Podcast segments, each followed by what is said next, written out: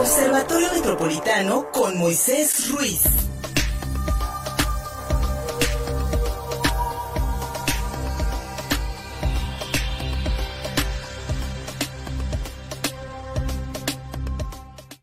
Con mi muy estimado Moisés Ruiz del Observatorio Metropolitano de Puebla, pues, estamos haciendo aquí algunas bromas, porque te tocó, mi querido amigo, viajar para aquella parte del mundo donde se está desarrollando ahora el Mundial a una, pues a una ciudad cercana, Dubái fuiste, a Dubái, ¿no? Sí, es correcto, uno de los Emiratos, por ahí un poquito más al sur. Ajá. Pero sí, sí es un mundo totalmente diferente. Este, bueno, en mi, en mi situación, pues yo fui, yo viajé solo. Ajá. Este, no fui con este ambiente de, fútbol, creo que me comporté un poquito más. Mejor.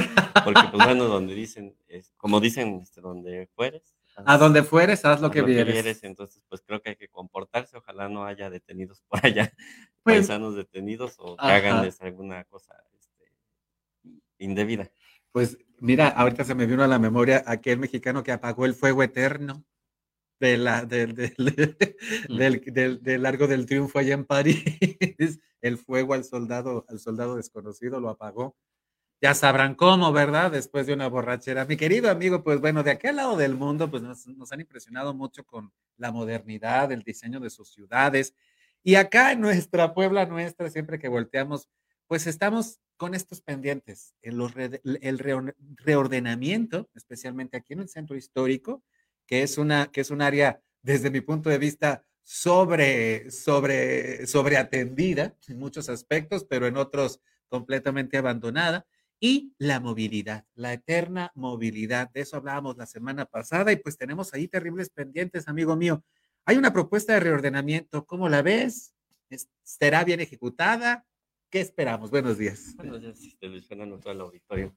Este, y me regreso un poquito al comentario inicial porque eh, bien acertadamente hiciste un comentario, esas ciudades en los 90 eran desiertos Eran desiertos. y hoy en día pues son, están llenas de rascacielos, este, tienen un ordenamiento urbano Ujú. este, excepcional, creo que sí son, hay mucho que aprender de, de allá de cómo se ha, cómo se ha impulsado y desarrollado y mantenido el orden Ujú. en estas ciudades, un- un- por experiencia propia, pues te puedes trasladar con facilidad en el metro y ir de un punto a otro sin mayor problema. Como aquí. Y, y en esa misma época, Sí. en los noventas, cuando eh, esas ciudades eran desiertos, como bien dijiste, aquí ya estos problemas ya estaban, el centro histórico ya estaba rebasado, el transporte ya estaba también eh, obsoleto, eh, Ujú. las rutas hechas un caos, y 30 Y años seguimos después igual. seguimos en la misma página. Mira Y- qué buena observación. Sí, Ajá. eh, es, es parte de este conflicto social, político que siempre a- eh, atañe eh, los, los problemas y no los resolvemos, porque se politizan, se, se llevan por vías que no son. Y digo, entre los argumentos con los que quieren eh, reordenar aquí el centro, en específico esta calle de los mariscos, eh, El, donde... el mercado 5 de mayo es ay, yo- en la 16 poniente, si mal no estoy, es la 16 poniente, es el mercado de pescados y mariscos aquí, aquí del centro, pero es el famoso mercado 5 de mayo. Exactamente. Con ese nombrezote Creo, nomás. creo que, creo que no había mucho análisis que hacer porque esa calle lleva 20 años rebasada. Destruida, de- claro, de- además. porque pasa el transporte, porque los ambulantes eh, eh, salen a vender a la vía pública, se salen de lo que es el, el perímetro del mercado. Ujú. Eh, y esta costumbre que se tiene, y más en estas fechas, en, en fin de año, este, cuando pues, se desborda todo este comercio en, en- en la zona, pues es imposible ordenarlo.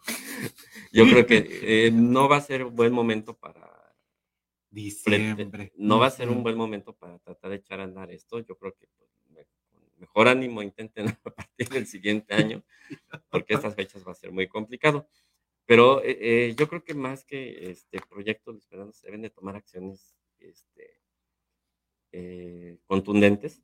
Eh, hace rato también mencionaste la comparación, ¿no? Que un estado como los estados árabes, este, pues, que se basan en el, en el autoritarismo, pues Ujú. mantienen este rigor.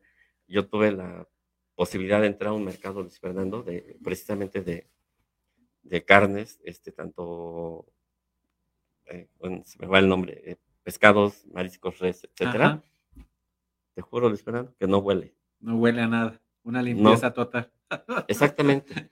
Por el estricto control en, en en toda la mercancía que manejan tiene que ser este, fresco, eh, es una cosa totalmente diferente. Y aquí, pues a calles hueles el mercado, este, es, eh, son cuestiones muy distintas. No con esto quiero decir que aquí se tenga que ser autoritario, no, pero sí se tiene que ser estricto. Este, también otra cosa que me sorprendió estando por allá esperando en todo mi recorrido en la ciudad, no observé un solo grafiti, ni uno solo. Eh, cosa que también pues te dan, te explica de cierto modo, eh, pues sí, las restricciones que hay. Y tal vez, tal vez podría, yo me atrevería a decir la educación y de que mucha gente está ocupada, que no está desocupada. Sí, ¿sí, en parte también. En parte también. Y, que la población pues está este, educada. Y obligada a y obligada, este, ciertas reglas. Porque bueno, ya las, las penas, las, eh, las, sanciones son severas. Exactamente. Son severas. Eso también es otra situación. Digo, no, no es eh, una situación buena, eh, ni que estoy pidiendo que eso se traiga acá, ¿verdad? No, no sería posible. Pero la gente está educada. Y, mira, querido amigo, hablabas de, de, la diferencia, por ejemplo, de un mercado en Dubái, un mercado de carnes, de mariscos en Dubái. Y pues sin duda alguna, si uno voltea a ver las calles de nuestro centro histórico, especialmente las que rodean el mercado 5 de mayo, uno se puede imaginar que ahí no ha entrado inversión pública desde hace mucho tiempo. Son las mismas redes de drenaje, son las mismas instalaciones del mercado. Eh, muchos también de los comerciantes pues no tienen los ingresos o, o por lo menos pues vaya, no tendrían los ingresos suficientes como para mantener el mercado entre ellos mismos en perfectas condiciones. Sin duda alguna hacen falta los recursos públicos. Pero acá, mi querido amigo, también sí hay que, hay que reconocerlo. Hay una enorme anarquía en cuanto, a, en cuanto a la función, ¿sabes? O sea, como este es mi puesto, como este es mi territorio, aquí no te metas, no, no me preguntes, si tengo yo aquí un cochinero y no he lavado y, y, tengo, y tengo, y tengo este, eh, el agua de, de, del pescado aquí concentrada, ¿quién te obliga? Sino también la autoridad a, mantenerlo limpio bajo una sanción. Mira, a final de cuentas, algo que le hace falta mucho al pueblo mexicano son también de pronto pagar multas, porque nos pasamos de la raya muchísimas veces. Tú puedes encontrar a alguien estacionado en doble fila en, el, en medio del Boulevard 5 de Mayo y nadie hace nada.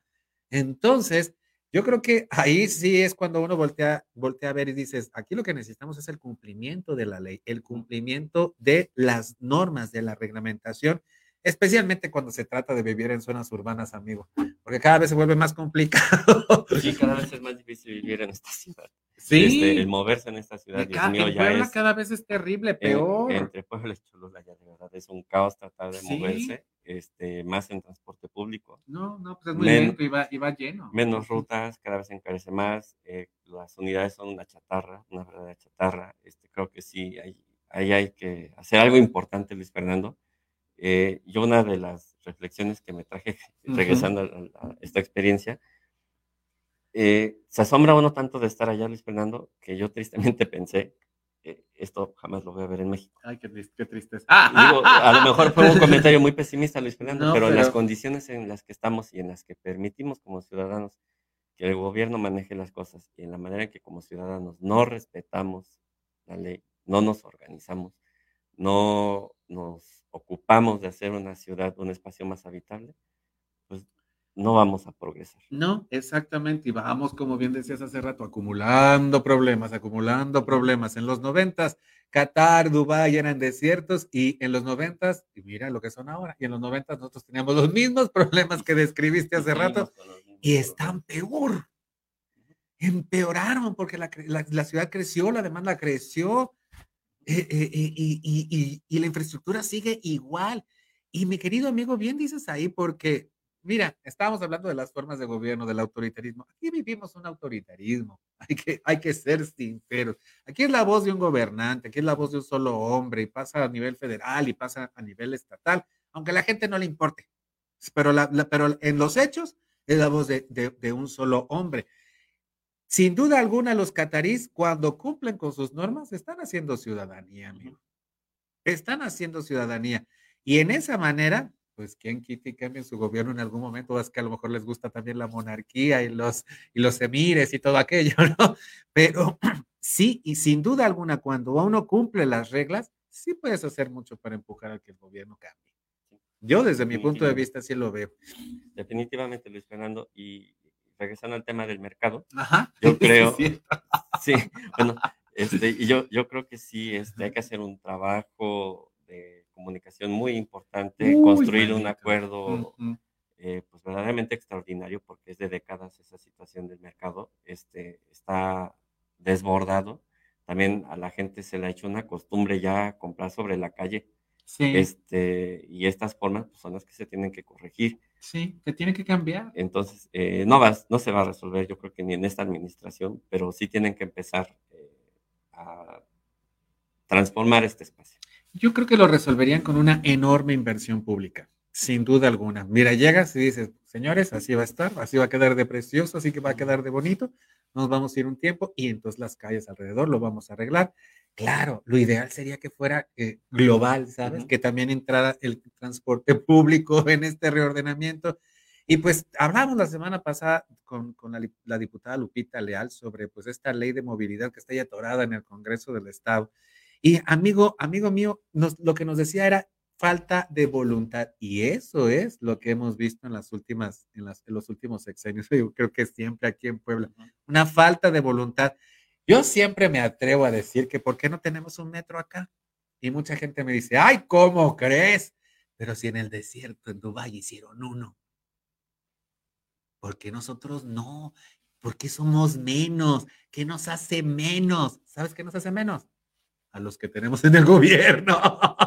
Amigo, no sé, me estoy yendo muy lejos. Pero sí, sin duda alguna, las calles del centro histórico, sobreatendidas desde mi punto de vista, sobreatendidas en un punto, pero abandonadas en otro, sí requieren de una versión, inversión grande, especialmente la parte norte, porque sigue siendo una zona comercial. Muchos hemos ido al mercado 5 de mayo a comprar mariscos, a comprar pescados, un buen salmón, hacerlo al horno. Su, su- su- su- su amigo lo sabe hacer. y, y- y he ido, y vaya, lo conozco. Y si pasa, si es un horror. Total, las calles todas destruidas. Y los locatarios hacen lo que pueden por, mantener, por, por mantenerlo en buenas condiciones. Pero ahí hace falta dinero, dinero que nosotros generamos pues con nuestros impuestos, amigo. Inversión y acuerdos. Acuerdos que se cumplan también muchas, muchas situaciones que, que se deben de regular. Y también que la ciudadanía pues coopere. Cooperando, porque si cumplimos las reglas, si establecemos un patrón de comportamiento, van a ver cómo vamos a ir progresando. Háganlo ustedes en lo individual y van a ver cómo si lo trasladan a lo colectivo, por ejemplo, a su familiar, a lo familiar, van a tener mejores resultados, hasta se vayan a llevar mejor. Mi querido Moisés Reyes, muchas gracias, amigo. Nos encanta hacer estas reflexiones contigo. ¿Dónde te hallamos? Gracias, Luis Fernando, en Observatorio Metropolitano Puebla en Facebook y en Twitter en OMP-AC. Regresamos después de la pausa. Seguimos contigo Puebla.mx en YouTube, en Facebook y en Twitter. Cada mediodía estamos contigo Atlisco a través de CTV en el canal 25 de Teleweb. Síguenos en Facebook y en Twitter. Estamos contigo, Puebla.